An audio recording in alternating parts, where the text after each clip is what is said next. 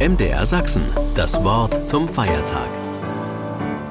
Das Wort zum Buß- und Betag hören Sie heute von Pastor Stefan Ringeis aus Leipzig. Heute ist Buß- und Bettag. Die Bibel erzählt dazu nicht nur eine passende Geschichte. Eine vom großen König David ist aber besonders eindrücklich. Denn David ist geradezu legendär für das biblische Volk Israel. Umso bemerkenswerter, dass die Bibel mit dieser Legende eines idealen Königs ehrlich und damit kritisch umgeht. Das ist manchem Großen dieser Welt eher weniger beschieden. Sie füttern noch ihren legendären Status mit allerlei Geschichten, treten als muskulöser Mann auf dem Pferd auf, jagen, reiten, zeigen sich wie ein Sonnenkönig und unterbinden alle Kritik, manchmal sogar mit Gewalt. Denn sie denken, sie können sich alles erlauben. David war bereits auf dem Weg dorthin. Auch bei ihm ging es auch bei ihm ging es längst nicht mehr koscher zu. Gott schickte ihm deshalb Nathan, einen klugen, weitsichtigen Mann, der Gottes Geist in sich trug, den Geist der Wahrheit. Nathan erzählte dem David eine kleine Geschichte. Ich muss dir etwas erzählen, David. Ein reicher und ein armer Mann lebten in derselben Stadt. Der Reiche hatte sehr viele Schafe und Rinder, der Arme aber besaß nichts außer einem kleinen Lamm, das er erworben hatte. Er versorgte es liebevoll und zog es zusammen mit seinen Kindern groß. Es durfte sogar aus seinem Teller essen und aus seinem Becher trinken, und nachts schlief es in seinen Armen. Es war für ihn wie eine Tochter. Eines Tages bekam der reiche Mann Besuch. Er wollte seinem Gast, der einen weiten Weg hinter sich hatte, etwas zu essen anbieten, aber er brachte es nicht über sich, eines seiner eigenen Schafe oder Rinder zu schlachten. Darum nahm er dem Armen sein einziges Lamm weg und bereitete es für seinen Besucher zu. Nathan konnte kaum zu Ende erzählen, so empört zeigte sich der große König David. Richtig zornig wurde er, brauste auf, bei Gott, dieser Mann hat den Tod verdient. Dem Armen soll er vier Lämmer geben für das eine, das er ihm rücksichtslos weggenommen hat. Vermutlich war nach diesem klugen Satz, der von dem überaus großen Gerechtigkeitssinn Davids zeugt, ein Moment Ruhe. Vielleicht schaute Nathan David tief in die Augen, als er sagte, David, du bist dieser Mann. Und dann erzählte er David, was Gott von ihm hält. Er hatte David beschützt, als er umgebracht werden sollte. Nun ist Gott enttäuscht. Denn David hatte veranlasst, dass sein bester Krieger Uriah in vorderster Front im Krieg stirbt. Was für ein Machtmissbrauch. David schreckte davor nicht zurück. Er hatte es nämlich auf Bathsheba, die Frau des Uriah, abgesehen und wollte sie zur Frau. Mit sich selbst nahm es David also nicht so genau wie mit dem reichen Mann, der sich egoistisch das Lamm eines armen Menschen aneignete, um es zu schlachten. Was für eine Doppelmoral. In der Regel will der Mensch der Wahrheit entfliehen, irgendwie davonkommen. Da ist der Seitensprung, der angeblich versehentlich passiert ist. Eine manipulierte Rechnung, die nur einem angeblichen Missverständnis entsprang. Beim Mobbing eines Mitschülers via Internet hat sich jemand nichts gedacht. Eine Geschwindigkeitsüberschreitung bei gebotenen 30 kmh pro Stunde wird damit begründet, keine Zeit gehabt zu haben. Zugegeben, das sind sehr unterschiedliche Vorgänge. Ausgerechnet aber bei einem Verkehrsvergehen im Straßenverkehr taucht dann dieses Wort auf. Buße denn es gibt ein Bußgeld. Eine Strafe, die mich zu einer Veränderung bewegen soll. Rücksichtsvoller fahren soll ich. Für mein Fehlverhalten zahle ich einen Ausgleich, der mich etwas kostet. Und dann bin ich eigentlich raus aus der Sache. Ganz so einfach ist das im menschlichen Miteinander nicht. Es gibt Wunden, die heilen ein Leben lang nicht. Und selbst wenn, es braucht einen langen Weg, bis das Vertrauen wieder wächst. Aber wie kann das gelingen? Sollen Menschen wieder neu Vertrauen zueinander finden, braucht es Buße. Ich verbinde damit nicht, dass ich etwas abdiene durch Strafarbeit oder durch eine Geldsumme, die ich bezahlen muss.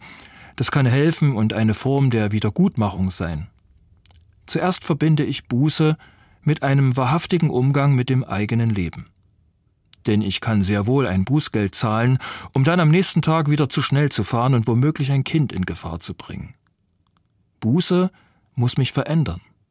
Und das gelingt nur, wenn ich mich der Wahrheit stelle und damit auch den Gründen für mein verletzendes Verhalten. Das ist nicht einfach. Selbst die, die die Liebe predigen, die Leute von der Kirche, also auch ich, tun sich immer schwer damit. Nach dem Zweiten Weltkrieg und dem Ende der Nazi-Herrschaft im letzten Jahrhundert gab es wohlformulierte Schuldbekenntnisse der Kirchen, aber diese blieben manchmal auch Texte, hinter denen sich Einzelne gut verstecken konnten. Oder nach der Diktatur in der DDR. Natürlich hatten Christen einen guten Anteil an der friedlichen Revolution. Es gab aber auch das angepasste Christentum, das einfach nur durch diese Zeit kommen wollte und alle Energie ausschließlich für sich selbst aufwendete. Und gegenwärtig wird leider wieder deutlich, wie schwer die Aufarbeitung des sexuellen Missbrauchs durch Menschen der Kirche fällt. Es ist auch nicht einfach, wenn ich eingestehen muss, dass ich an dem, was ich predige, nämlich Liebe und Verantwortung füreinander, selbst katastrophal gescheitert bin. Du bist der Mensch, sagt Nathan, auch der Kirche. Ohne Wahrheit geht es nicht. Wenn es so schwerfällt, zur eigenen Sünde, so nennt das die Bibel, zu stehen, gäbe es denn Rahmenbedingungen, die es befördern, mit dem eigenen Leben wahrhaftig umzugehen? In Krimis werden vermeintliche Täter in dunkle Verhörzimmer geführt und sie werden so lange in die sogenannte Mangel genommen, bis sie ihre Tat zugeben und damit die Wahrheit ans Licht kommt. Das geschieht eigentlich nur, wenn die Beweislast erdrückend ist. Im richtigen Leben ist das meistens anders. Es steht nicht selten Aussage gegen Aussage. Es gibt ein Machtgefälle zwischen Tätern und Opfern. Aber vor allem ist es die Angst der Täter, die davon bestimmt ist, gibt man etwas zu, ist hinterher nichts mehr wie vorher. Stimmt, das Leben ist dann womöglich erledigt. Die Aussicht auf eine politische, berufliche oder gesellschaftliche Karriere dazu. Deshalb wird die Wahrheit unterdrückt. Das Vertrauen bleibt auf der Strecke, dass sich für die Opfer alles verändert hat und ihr Leben nicht selten unter den Geschehnissen schwer leidet, wird billigend in Kauf genommen. In der Geschichte mit David und Nathan ist das zunächst auch so. David hätte sich womöglich sogar als barmherzig hingestellt, dass er sich um die Frau eines gefallenen Kriegers kümmert. Seht, der große König David schickt in den Krieg und kümmert sich um die Opfer. Was wäre das für eine Lebenslüge gewesen? Es müsste einen Raum geben, wo ich mich als Mensch bewegen kann, nicht wenden wie ein Wendehals, sondern umkehren, mit dem Gesicht zur Wahrheit, aber auch, dass ich mich dazu bekenne, entschuldige und ändere. Gut, dass Gott Nathan geschickt hat und die Wahrheit gleich mit. Damit musste dann David um sein Leben fürchten, sein Leben für das des Uriah. Er hat gesündigt. Aber dann bekam die Geschichte den Raum zur Veränderung. David gibt alles zu, ohne Wenn und Aber. Er tut wahrhaftig Buße. Daraus folgt, Gott vergibt ihm. Schön, denken manche. Aus Sicht der Opfer ist es aber ein sehr, um es mild auszudrücken, umstrittener Akt.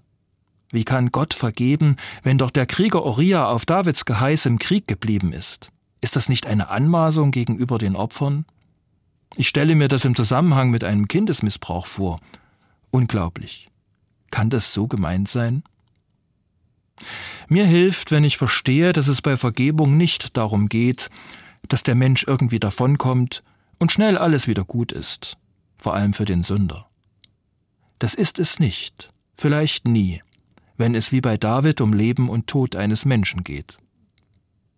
Vergebung bedeutet für einen Menschen, trotz seiner bösen Tat ein Recht auf Leben zu haben. Dieses Leben kann sehr eingeschränkt sein.